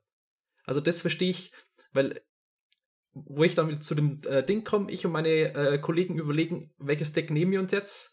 Das Deck kostet 50 Euro auf Card Market. Die anderen tun das nicht. ich weiß, warum das Deck so teuer ist weil also Karten wie Deep Note und Terramancer drin sein müssen, anscheinend. Hm. Und dann ist es halt ärgerlich. Ja, leider. Ja. Gehen wir mal zur Bewertung. Ich, das wird ja doch ganz interessant, glaube ich. Wie sieht es denn mit Originalität aus? Ich habe dem Ganzen eine 1,5 gegeben, weil, wie gesagt, ich finde Party eigentlich cool. Es ist halt jetzt relativ eingeschränkt, deshalb, ja, Party, so, das ist im Grunde die Ankündigung einer großen Party, aber die Hälfte der Leute darf nicht kommen, warum auch immer, weil sie sich mit der Freundin von äh, oder dem Freund von Nadia de Anis verstritten hat und leider jetzt ausgeladen wurden. Corona-Regelung. Wahrscheinlich. oder das, was ja. naheliegender ist als ja. mein sehr weitschweifiges Ding. Ah. Ich finde es doch ein sehr originelles Deck, muss ich ganz ehrlich sagen. Äh, und Gibbs 2, es sieht man, es, man sieht es nicht an, aber man muss mal genau schauen, wie, was eigentlich in dem Deck drin sind. Klar, die Clerics sind Trash die gewählt worden sind. Es sind ein paar gute drin, wie Mother of Runes, Mikaeus, aber ähm, das Deck hat einen sehr interessanten Backup-Plan mit Lebenzahlen, Leben bekommen, Drain-Effekten. Ähm, und ich glaube, dieses kleine One-Two-Punch, man versucht die Leute langsam mit tausend äh, Messern zu, äh, äh, tausend Schnitten zu töten, ist was, was wir gar nicht so oft in einem Precon sehen. Wir sehen ja meistens große Kreaturen, große Monster und. Äh, ich glaube, das ist sehr gut umgesetzt, was das ist und vor allem mal was Neues in diesem Pre-Code-Environment, dass man auf kleinere Kreaturen geht, ohne gleich zu sagen, ja, wir gehen auf kleine Kreaturen, das sind 1-1 Tokens, die du overrun wirst mit unseren drei Overrun-Effekten pro Set. Ich gebe zwei Punkte, weil ich finde es halt einfach interessant. Also wenn ich jetzt einfach eine Party-Mechanik-Deck bauen wollte davor, hätte ich nicht so viel Lust gehabt. Jetzt habe ich einfach deutlich mehr Lust, sowas zu bauen. Ähm, ist natürlich ein bisschen schade mit den zwei Farben, aber wenn ich jetzt, also ich bin wieder der Anfänger aus der Perspektive, wenn ich jetzt einfach einsteige, ich wüsste halt sofort, in welche Richtung ich upgrade. Ich schaue jetzt dann mal nach Sendika, was gibt's da in den beiden Farben? Und die paar Karten kann man schon mal reinpacken. Ah, da gibt, ah, und dann gehe ich, sehe ich ein neues Set. Ah, da ist ein cooler Wizard. Ah, der passt jetzt da perfekt rein. Und so ein Deck, so einen Precon, gefühlt gab es in letzter Zeit nicht. Also ich finde, zwei von drei ist gerechtfertigt. Ja, sehr meins. Okay. Synergien. Da gebe ich zwei. Das funktioniert einfach gut. Ich war am Anfang bei, bei 1,5, aber eigentlich ist eine 2 gerechtfertigt. Das funktioniert einfach gut. Natürlich kann man sagen, wie Freddy gerade gesagt hat, Teile dieser Party sind nur da drin, damit man sagen kann, ich habe einen Cleric mitgebracht. äh, das tut mir leid für alle D&D-Spieler, die nur zu Gruppen eingeladen werden, weil man einen Cleric braucht. Ja, das sind nicht alle, nicht alle Sachen sind top, sondern die erfüllen aber immerhin die Party. Deswegen da zwei von drei, weil, ähm, ja, es ist jetzt nicht zum Maximum hochgedreht, aber es funktioniert eigentlich ganz gut, was bei so einem riesen, vielfältigen Feld von Kreaturen eigentlich erstaunlich ist.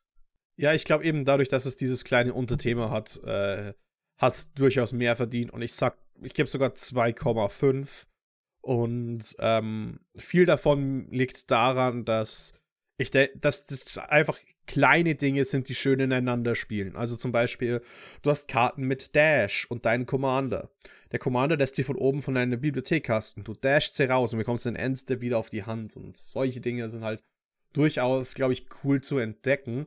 Und wenn du sie als Beginner entdeckst, dann schaust du danach auch, warte mal, was macht noch Dash? Oder du verwendest die neue Mecha ähm, Mechanik aus Ding mit Goon Girders, wo sie am Ende sterben und du ziehst eine Karte. Blitz. Äh, genau.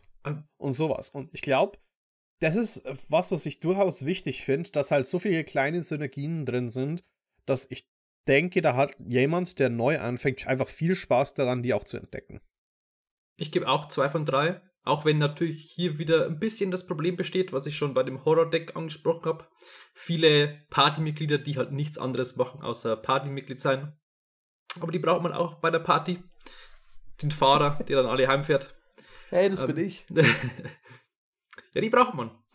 Äh, und ich glaube, das macht schon alles Sinn. Der Rest, der da drin ist, man hat auch sehr viel Card Draw, was das ein bisschen unterstützt, dass man ein bisschen immer was miteinander machen kann. Also Card Draw Karten sind, glaube ich, überdurchschnittlich viele drin. Plus der Commander ist natürlich selber auch nochmal eigentlich eine Card Draw äh, Source. Also zwei von drei. Und okay. dann haben wir als letztes noch die Reprints. Und ich sage hier direkt, dass das drei von drei sind.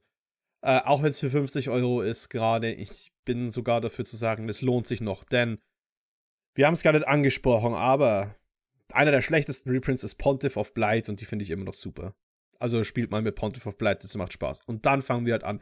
Wir haben hier Sivin's Reclamation, The Mother of Runes, Mikaeos, Eight and a Half Tales. Ähm, gute, gu richtig gute Board-Vibes teilweise. Der Grim Hireling aus den ähm, Raktos-Set, der also auch schon auf 8 Euro oder so hochgegangen ist, ist hier drin. In den, in die, alle anderen haben in den Landslot abgenommen. Hier ist wenigstens noch ein Muter Vault drin, um das auszugleichen, was halt auch eine Modern-Karte ist und der War Room, der eigentlich hier überall reingehört. Ich. Ich kann nicht viel mehr sagen. Selbst für 50 Euro finde ich dieses überraschenderweise nicht mal das schlechte, schlechteste Deal von allen.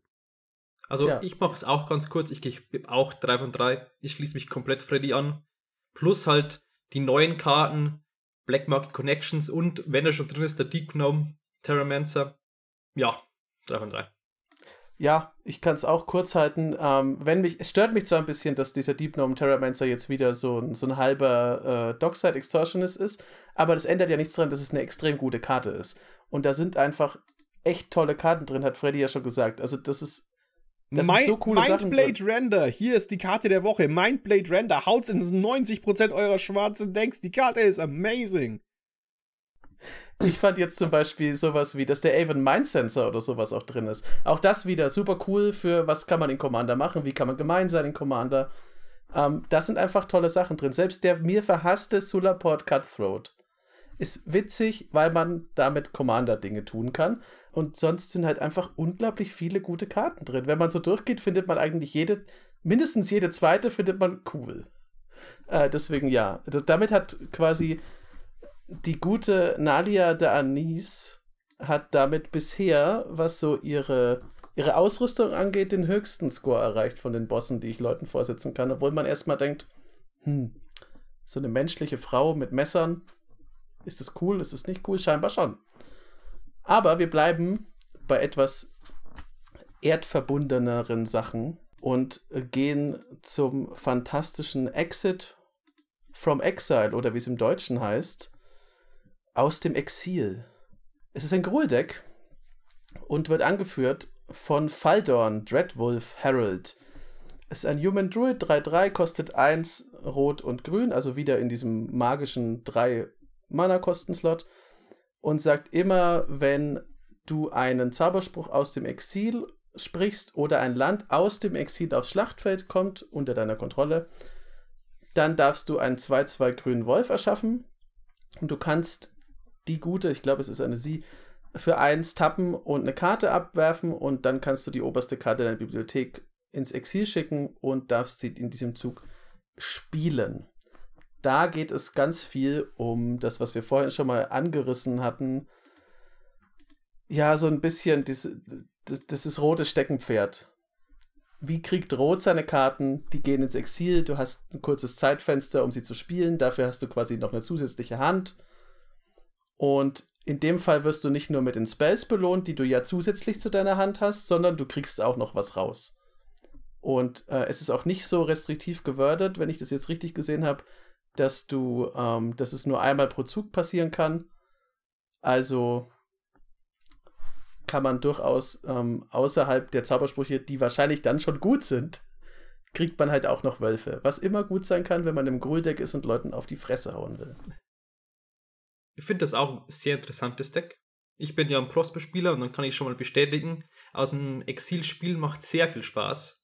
Und das ist halt so ein Go-Wide-Ansatz und äh, mit sehr vielen Wölfen jemanden ins Gesicht rennen, wie du schon meintest. Das macht sehr viel Spaß. Und da sind gefühlt auch die richtigen Karten drin. Also jetzt auf roter Seite sehr viele Karten, die jetzt da drin sind, die würde ich auch komplett im Prosper sehen. Äh, Itali macht immer Spaß, also den würde ich sowieso empfehlen in jedem roten Deck. Aber auch sonst ähm, finde ich auch von den Reprints, kommen wir später noch dazu, fast auf dem Level von dem Party-Deck. Puh, das ist eine Ansage, weil ah. ich habe nämlich ein ganz anderes Problem. Was, was, wenn ich dich jetzt, wenn ich euch jetzt fragen würde, was genau castet man aus den Exil? Dann bei diesem Deck, dann ist halt die Frage, ja, alles. Ja, ich vertell, ich äh, schaue Cascade, ich Exile mit diesem Impulse ja. ich egal was es ist, ich caste aus dem Exil und mir ist es halt egal was es ist, alles muss aus dem Exil gecastet sein und manche der Karten sind halt einfach schlecht dann im Gegensatz, aber sie casten aus dem Exil. Und das ist sowas, wo ich halt ja, ich finde das fein, aber hier kommt meine Bias durch. Ich mag das nicht unbedingt, äh, aus dem Grund, weil was machst du dann, wenn ein Commander mal wirklich in die Oubliette kommt, wenn ein Commander mal wegbleibt? Ja, dann caste ich immer noch alles aus dem Exil.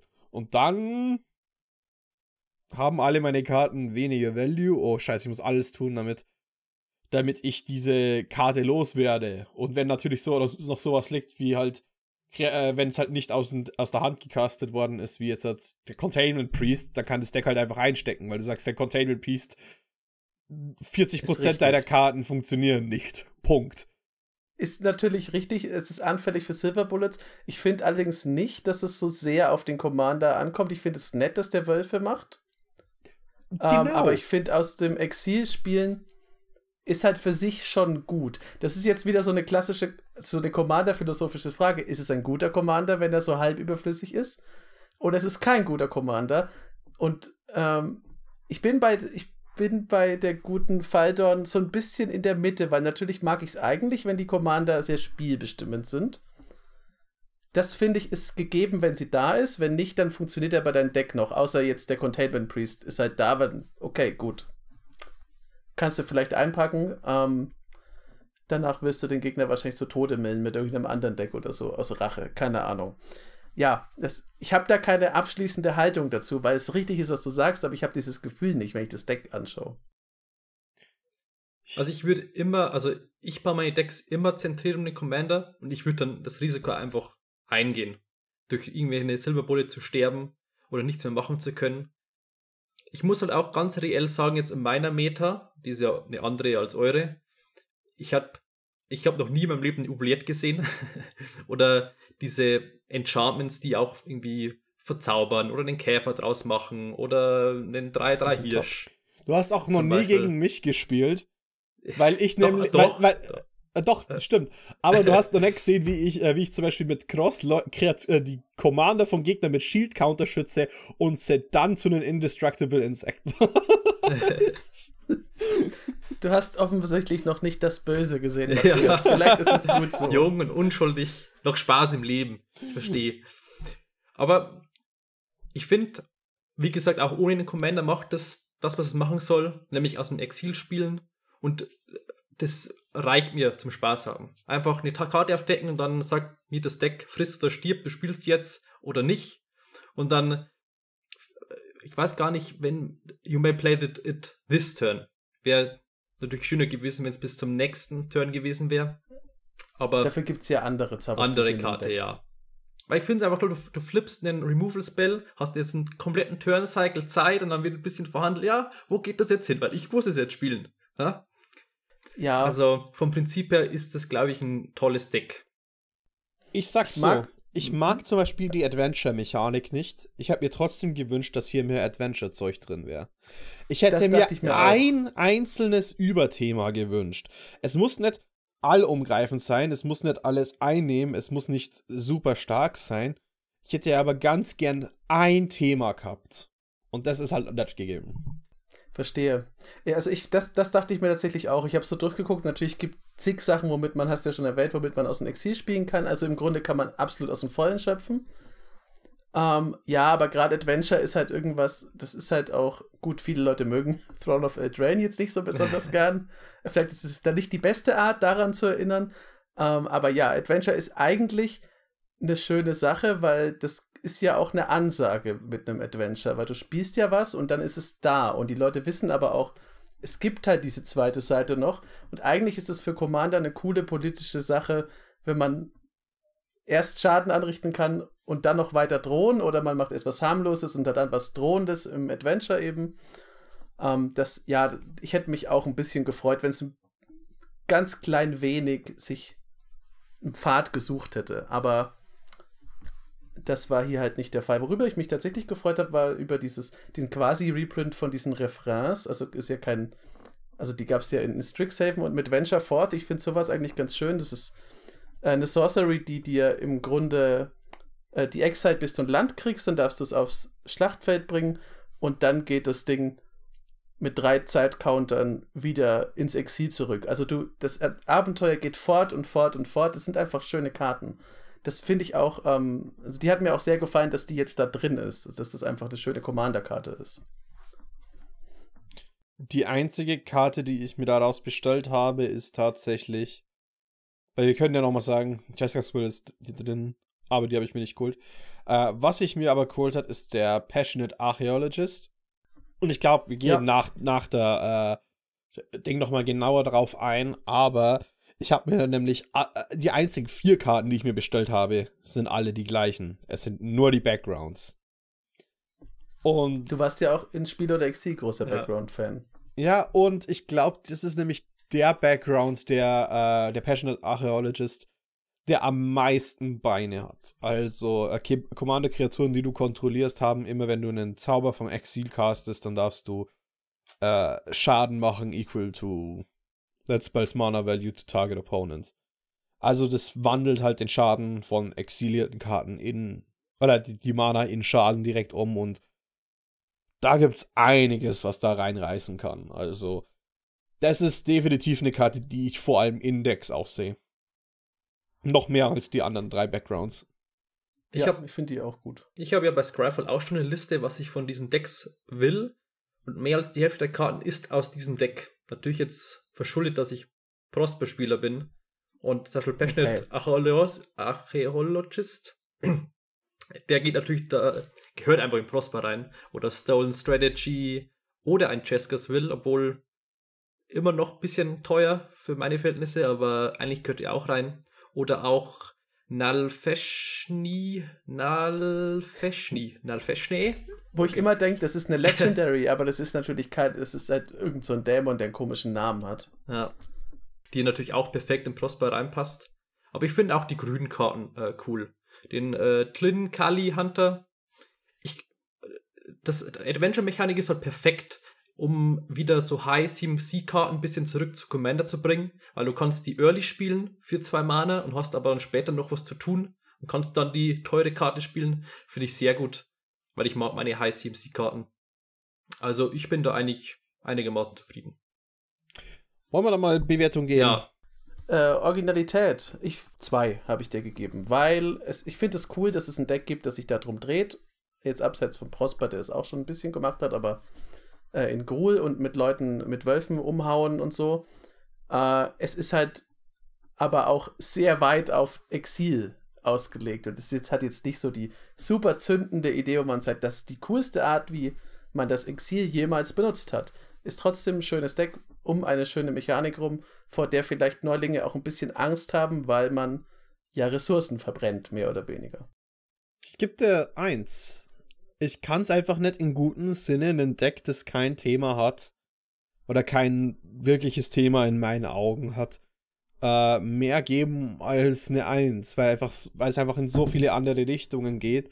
Und klar, es wird irgendwie durch den Commander zusammengehalten, aber äh, so wie es Matthias schon gesagt hat, ich gebe halt relativ wenig Wert auf den Commander selbst, weil ganz ehrlich, ich baue nämlich genau andersrum Decks als du, Matthias. Ich spiele auch mal ganz gerne kein Commander in ein ganzes Spiel. Wir hatten vor kurzem wir hatten vor kurzem erst ein Spiel, wo äh, 16 Runden ging und niemand hat seinen Commander gecastet. In dem Fall übrigens, schaut euch unbedingt mal unsere Folge, schaut oder hört euch unsere Folge, hört ist es noch, glaube ich, äh, zur Partnermechanik an. Da geht es nämlich auch ganz viel um gerade dieses Spannungsfeld. Sind Commander Farben einfach nur oder sind Commander Leute, die man mag? Ich gebe aber auch bloß einen Punkt bei Synergien, weil ich habe bei, das war das bei Prosper Precon das gleiche Problem ein bisschen, dass da wurde das Deck noch zusammengehalten von einem Commander, der deutlich stärker war als Faldorn, muss man sagen. Das, es fühlt sich nicht so an, als hätte es irgendeine Richtung. Und auch Aber wenn ich großer Fan bin, aus dem Exil zu spielen, Synergien tut jetzt auch das von der Deckliste nicht unbedingt. Aber bist du gerade bei Synergie oder Originalität? Weil wir, es, du bist gerade noch, äh, wir brauchen bei, noch deine Meinung ah, zur Originalität. Oh, äh, Gibt es auch eine Eins. Es gibt ja den okay. Prosper und den, der ist ja auch noch erhältlich, ist ja noch nicht mal ein Jahr her. Okay. Und wenn man. Dann springen wir direkt zu ja. den Synergien. Freddy. Ähm. Es gibt einfach, ja, eineinhalb gebe ich aus dem Grund, dass es doch einfach individuelle starke Karten sind, die damit irgendwie synergieren. Ich bin zwar kein Freund davon, aber manchmal muss man halt einfach sagen, da ist eine Jessicas wohl drin. Und äh, das reicht manchmal, einfach um Spiele zuzumachen. ja, aber. Ich gehe höher. Hm. Ich gehe auf 2,5 hoch, weil dadurch, dass es so weit gefasst ist, da ploppt halt immer irgendwas auf. Also so rein, wenn ich jetzt rein technisch auf Synergie gehe, da passiert halt immer irgendwas. Und selbst wenn mein Commander nicht da ist, passiert trotzdem immer noch was. Deswegen äh, bin ich da etwas höher angesiedelt als ihr. Aber kommen wir doch mal zu den Reprints und der Kartenqualität an sich. Da tue ich mich schwer. Ich, tue ich mich bin ein sehr großer Fan.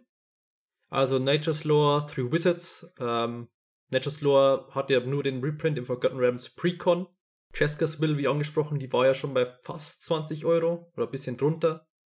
Äh, Stone Strategy war bei 16 Euro, 17 Euro, weil ich habe da Was? immer wieder reingeschaut als Prosper Main, ob die mal billiger wird. Nein, wird sie nicht. Aber auch so einen, äh, wo ist er, Urabrask, The Hidden als Reprint Finde ich auch mega gut, obwohl die natürlich jetzt nicht direkt synergiert. Layla. Layla an sich, ja. Äh, die wurde auch verdammt teuer. Wild Mage Sorcerer. Also, ich bin zufrieden. Das ist ja genau mein Problem, weswegen ich mich da schwer tue. Es ist nämlich alles in den Reprints, weil die neuen Karten interessieren mich genau der Background. Und ich kann halt tatsächlich nicht viel Gutes über die neuen Karten sagen, weil ähm, sie sind vielleicht individuell gut. Es wird 100% äh, gibt es manche davon, die mich wahrscheinlich umhauen werden. Aber ich habe jetzt ja keine davon gesehen, wo ich mir wirklich denke, wow, es muss der Spell sein oder dieser Spell ist stärker als X oder dieser Spiel ist, dieses Spell ist interessant. Das habe ich auch nicht wirklich gesehen, außerhalb von der Background. Das war jetzt auch das erste Deck, wo wir zum ersten Mal nicht über den zweiten Commander geredet haben. Und das genau. sagt eigentlich schon alles aus, ja. Also gebe ich da.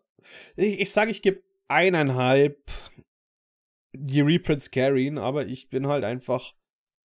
Ja, es ist doch ein Fehlschlag, weil ich, wie gesagt, wir reden gleich nochmal über die Backgrounds und da bin ich ja kein großer Fan. Ich bin großer Fan von Backgrounds, ich bin kein großer Fan, die Backgrounds in diesen Decks zu haben. Hm. Ich glaube, der zwei. Ich habe ja hier meine, ich habe eine 2 aufgeschrieben, habe gelegt, ob ich davon abweichen soll oder nicht.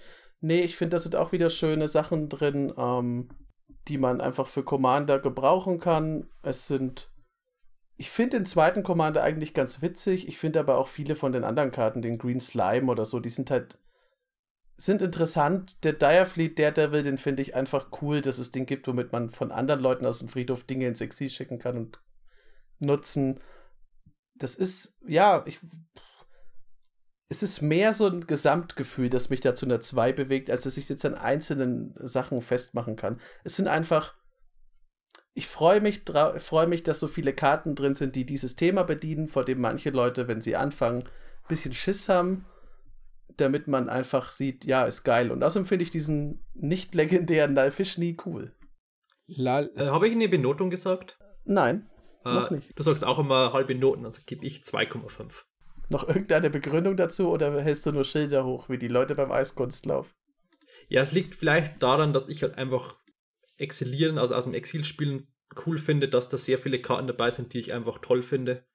Ähm, deswegen gibt es von mir auch ein sehr subjektives hohe Benotung. Ja. Aber wollen wir mal kurz über die drei Punkte reden, weswegen das eigentlich so kontrovers ist. Erstens Landbase. Die Landbase ist hat ein richtiges Downgrade bekommen im Gegensatz zu den letzten mhm. Precons. Dafür, dass die Precons eigentlich teurer sind, aber dafür sind mehr härtere Reprints in den eigentlichen Decks. Und ich bin da ganz auf der Seite, dass das eigentlich eine Zeit sein müssen, wieso nicht beides? Ich meine, es sind nicht unbedingt günstige Karten so oder so. Es ist.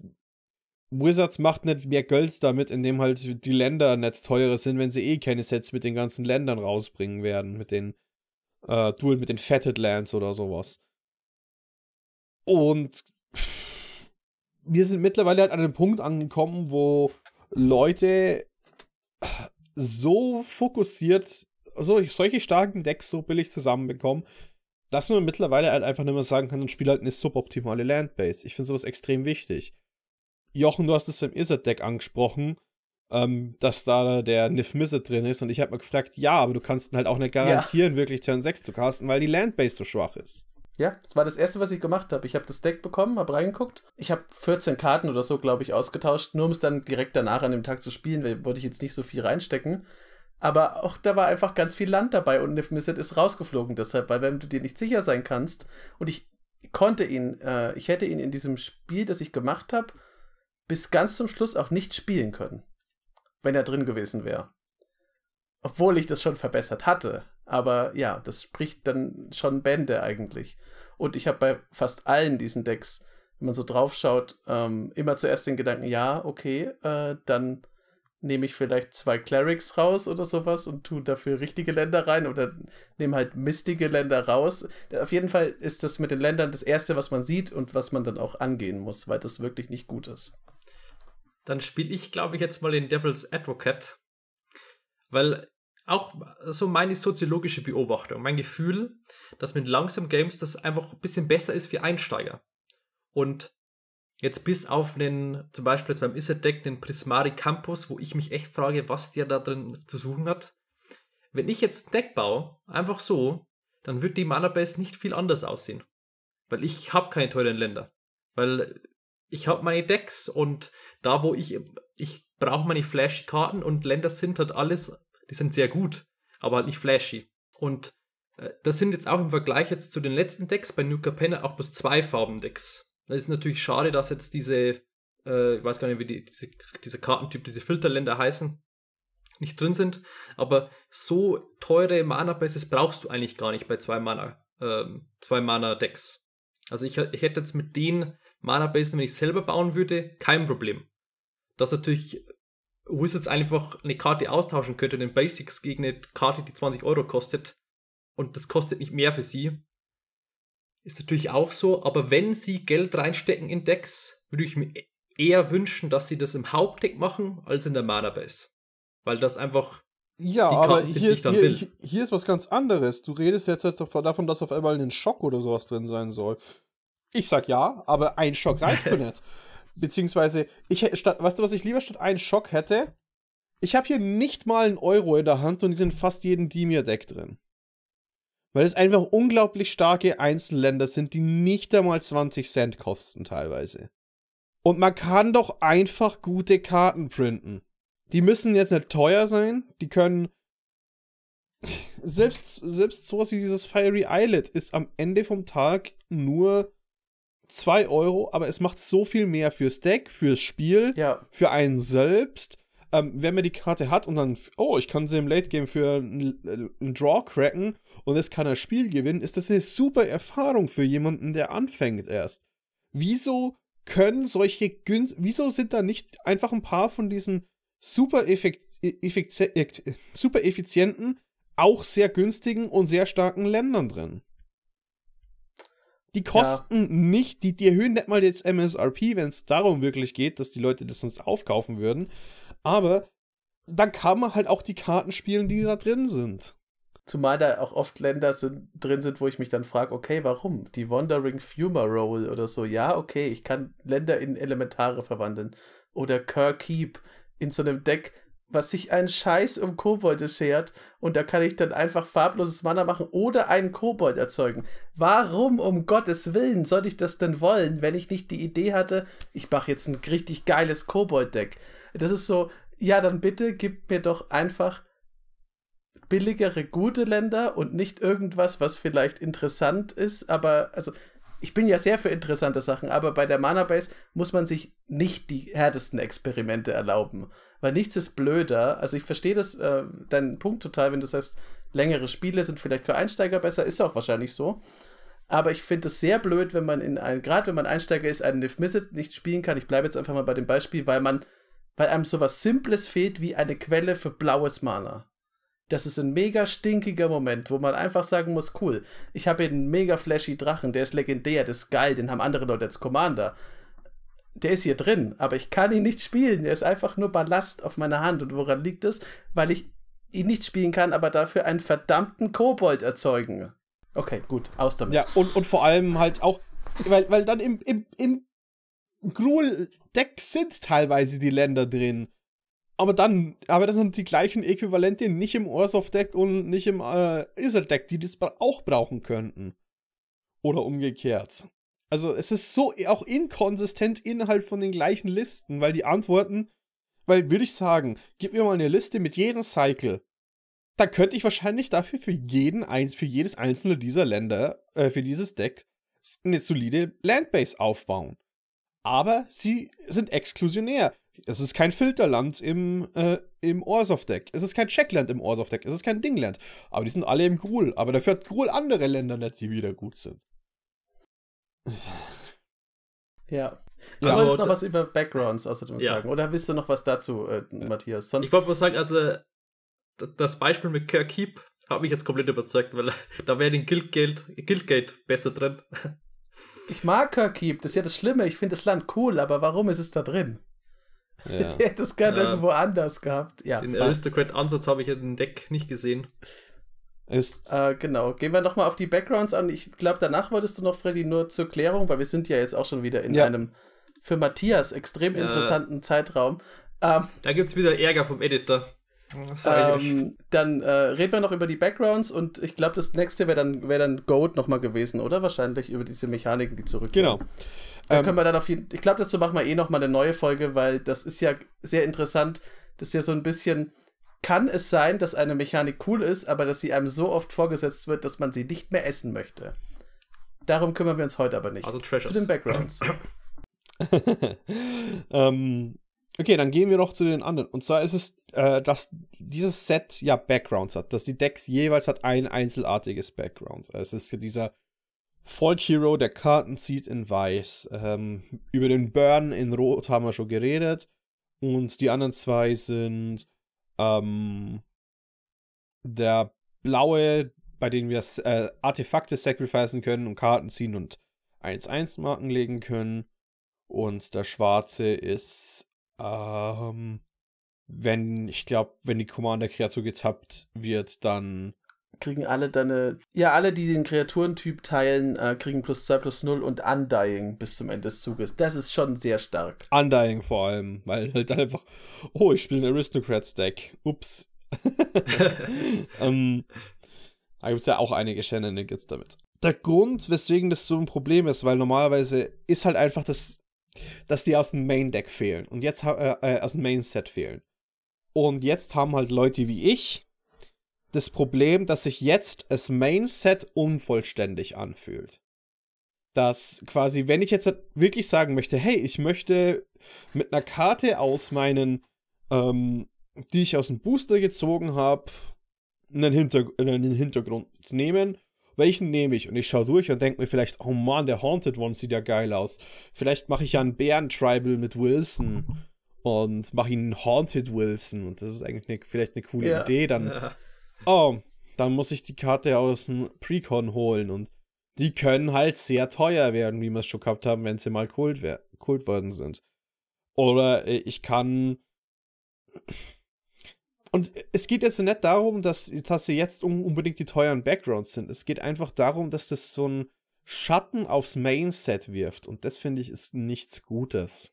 Dass, äh, dass die Precons dann so einen Negativeffekt haben auf, die, auf das, was ich finde, sollte ja immer noch die Premiere sein hinter dem neuen Set, das neue Set selbst. Ja, bei mir ist es so, ich nehme jetzt mal ein anderes Beispiel. Ich finde es vollkommen legitim, wenn zum Beispiel, ich nehme jetzt äh, mir mal die gute Nalia raus, wenn man sagt, in diesem Precon, da dreht sich alles um Party, da ist jetzt, das ist ein Ortsoff, das präsentiert mir einen Ortsoff-Ansatz von der Party-Mechanik. Das fühlt sich vollkommen okay an, finde ich cool, weil das ist, dann sagt halt das Precon, ich habe eine eigene Idee, ich möchte gerne das machen. Was ich, was mein Äquivalent zu deinen Backgrounds jetzt wäre, Freddy, wäre, wenn man zum Beispiel bei Sendika gesagt hätte, General Tasri ist aber nur in einem Precon drin, weil dann hat man die Partymechanik und die einzige Person, die alle Partymitglieder jemals spielen kann, die ist halt nur in diesem Precon drin. Ähm, das könnte man auch noch irgendwie verargumentieren, aber es ist dann halt, ja, das ist halt, okay, cool, ihr macht, ihr macht etwas, ein Set, das ein elementares, einen elementaren Faktor neu ins Spiel bringt, diese Backgrounds, und dann sind aber Teile davon halt woanders. Das fühlt sich, ja, ist, ich finde auch, das fühlt sich einfach ein bisschen unvollständig an und ich bleibe bei dem Tasri-Beispiel. Da würde ich mir ein bisschen veräppelt vorkommen, weil ich will ja dann, also ich möchte mit dem Set auch alleine spielen können, ohne dass ich die Commander-Precons habe. Und das wäre dann da nicht der Fall. Man kann die Backgrounds jetzt eigentlich auch ignorieren, wenn man will, weil sie sind jetzt, also man kann immer sagen, es sind jetzt nur einzelne Karten und die dominieren nicht komplett diese Mechanik. Aber es geht ja bei deinem Punkt, glaube ich, auch wirklich eher darum, dass man subjektiv dann ein schlechteres Gefühl hat von einer Sache, die eigentlich cool ist. Man spielt schlechtere Karten und manche von denen sind halt auch. Und das Problem ist ja, dass, oder was heißt da, was manche? Das sind einfach bessere Karten in vielerlei Hinsicht. Also quasi, das sind Hintergründe, die sind auch viel stärker als teilweise das, was im Mainset ist. Und man könnte sagen, naja, vielleicht war das halt der Grund, weswegen sie ausgelagert worden sind. Aber es sind halt dann trotzdem Mythics und ich finde halt, ich sehe halt nicht den Punkt, wo ich ne, wo man sagen kann, wieso sind die nicht als Mythics im Mainset? Also, ich bin da komplett bei euch, weil ich ich habe halt das immer das Gefühl, wenn es normalerweise ein Standard-Set rauskommt, ist natürlich jetzt als Constructed Commander-Spieler das schon der Spotlight auf den Commander-Decks, weil Standard-Sets sind sehr viele Karten drin, die man jetzt nicht gebrauchen kann. Und jetzt bin ich halt ein bisschen enttäuscht, weil jetzt bekommt man Commander Legends 2, bekommt man nicht jedes Jahr. Jetzt sollte doch der Spotlight auf dem Set liegen, für mich als Constructed Commander Spieler. Und jetzt habe ich aber wieder das Gefühl, eigentlich ist das Set nen für Draft gedacht, für Seal gedacht. Und wenn ich praktisch von jeder Art, von jeder neuen Mechanik den Good Stuff will, dann muss ich wieder zu den Pre-Constructed äh, Decks schauen. Und die sind halt pricey, wenn halt so Karten wie Deep Gnome, Terramancer und halt die Backgrounds drin sind, die halt dann 5 Euro aufwärts wieder kosten. Ja, das, äh, also wir sind uns einig, dass es so ein bisschen, es ist, zieht eine Wolke am Commander Legends 2 Himmel vorbei, wenn man da drauf guckt. Was ja nicht hätte sein müssen. Was dagegen auf jeden Fall sein muss, ist einmal noch zu gucken, wer denn jetzt gewonnen hat von den Bossen, die wir hier, weißt du, von den Decks, die wir rausgesucht haben. Und es ist gar nicht mal so einfach. Wir haben nämlich zwei, die richtig abgeräumt haben, also relativ gut abgeräumt. Einmal ist es, sind es die Mindflayer. Da sind wir bei 19,5 Punkten. Und dann noch was mich echt erstaunt hat, aber ihr habt mich auch in vielen Punkten da überzeugt, dieses äh, Party-Deck, dieses Party-Time mit Nadia de Anis, mit 12. Das ist sogar noch drüber, ja. Das ist bei 21. Das ist der Gewinner damit.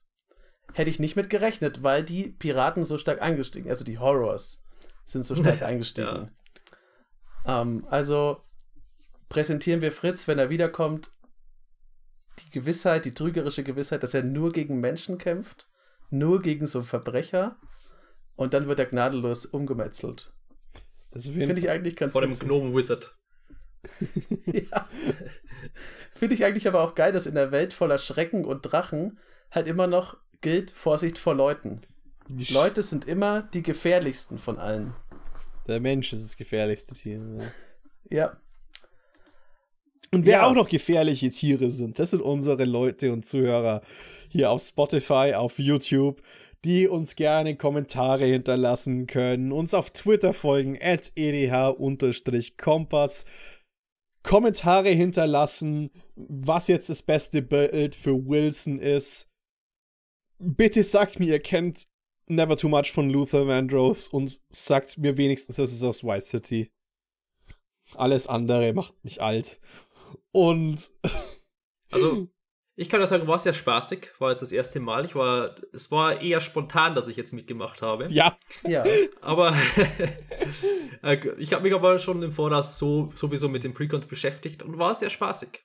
Ähm, ich, bin, ich, ich, kann jetzt mich nie wieder über euch beschweren, wenn ihr mal wieder eine Stunde 40 braucht, weil wir haben heute genauso lange gebraucht. Ja, weil ihr das war wissen, der Plan. Normalerweise ist die äh, Grenze eine Stunde, dass der Schnitt auch nicht so lange dauert. Aber gut, ist tatsächlich schwerer, als ich gedacht habe, sich daran zu halten. Ja, aber wir sind aber auch disziplinlos geworden in letzter Zeit. Vielleicht müssen wir uns mal wieder mit der eisernen Peitsche dazu zwingen, ein bisschen kürzer zu sprechen. Schauen aber hat sich hoffentlich auch gelohnt, dass wir überzogen haben. Ja. Und ich ja, war am Anfang ein bisschen nervös, glaube ich, aber es kommt ja mit der Übung. Dann gebt mal einfach in den Kommentaren Matthias Liebe dafür, dass er da war und dass er es danach auch schneiden muss. Also das hat er sich selber eingebrockt, aber er muss es ja trotzdem machen. Freddy muss es auch noch bearbeiten. Also auch noch Liebe an Freddy in den Kommentaren. Für mich müsst ihr keine Liebe da lassen. Ich bin ja nur hier da gewesen und habe rumgeschwallt. Wie sonst auch Die immer. Punkte zusammengerechnet. Ist ja auch was. Pu Punkte zusammengerechnet, mehr schlecht als recht. Äh, und das Thumbnail, wenn diese Folge fertig ist, werde ich auch gemacht haben. Aber sonst, wo auch noch sehr gute Leute sind, äh, geht auf unseren Discord. Geht unbedingt auf unseren Discord. Da könnt ihr über ganz viele tolle Sachen diskutieren. Zum Beispiel jetzt über unsere Folge sollten Backgrounds exklusiv für sowas sein, für Commander Precons. Könnt ihr alles besprechen und es gibt eine Boxing-Liga. Da könnt ihr euch auch informieren, denn das ist immer ein Heidenspaß, wenn man sich so ein Display holt, vor allem jetzt bei den Commander-Sets und dann mit den verrücktesten, unterschiedlichsten Menschen einfach spielt. Da sind Leute dabei, wo ich mir gedacht hätte, also ich hätte die nie sonst getroffen, aber es sind alles coole Socken und es macht immer Spaß, mit denen zu spielen und zu diskutieren, zu streiten und sich zu fragen, wo man hier gelandet ist. Wenn man, wenn plötzlich Freddy sagt, hey, soll ich dir mein gutes Deck zeigen? Geht niemals mit ihm mit. Ähm, ja, das war's eigentlich schon, oder? Haben wir ich habe noch einen großen Worte? Call to Action und der ist wirklich wichtig. Das ist was, das mir okay. sehr am Herzen liegt. Schickt Fritz einfach Bilder von Schlafkappen und gibt keinen Kontext. Das ist, halt, das ist nur für mich persönlich. Aber das wäre okay. wirklich sehr cool, wenn ihr das machen würdet. Und bitte nichts sagen, kein Kontext. Schickt ihn so viele Bilder, wie es geht. Damit habt ihr eure Aufforderung und ich sage, wir verabschieden uns. Macht's gut. Ciao. Ciao.